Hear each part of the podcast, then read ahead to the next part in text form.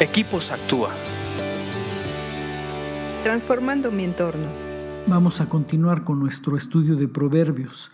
Estamos tratando de extraer en estos podcasts de Equipos Actúa eh, herramientas y tips e ideas de este precioso libro de proverbios que nos ayuden a ser más sabios.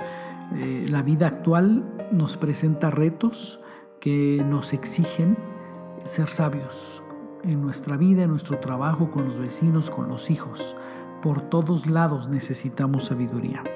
Si te han gustado, dale like, eh, compártenos y también mándanos un correo que nos va a dar mucho gusto saber de ti. Vamos a continuar.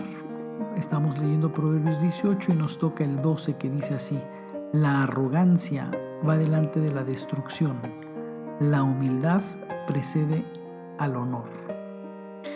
Ya hemos visto otros pasajes acerca de la soberbia. Aquí la arrogancia es sinónimo de soberbia. Y dice que la soberbia va delante de la destrucción. Acuérdate que soberbio es aquel que se cree superior a los demás.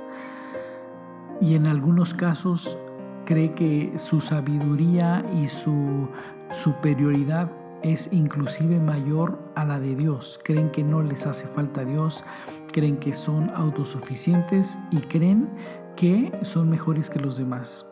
Cuando la persona es creyente, cree que eh, todos los demás son eh, menores que él, que él lleva una relación con Dios superior a todos los demás y empieza a caminar en una soberbia. La soberbia no respeta creencias, no respeta sexos, no respeta edad. Cuando tú dejas entrar a la soberbia, eh, te absorbe de tal manera que tú te conviertes en soberbio. Y aquí dice que, que la soberbia va delante de la destrucción. Esto quiere decir que, que primero llega la soberbia y después la destrucción. Eh, dice, eh, dicen por ahí que el siguiente paso de la soberbia es la caída. Cuando una persona ya es soberbia, lo que sigue es la caída. Cuando una persona es soberbia, lo que sigue es la destrucción.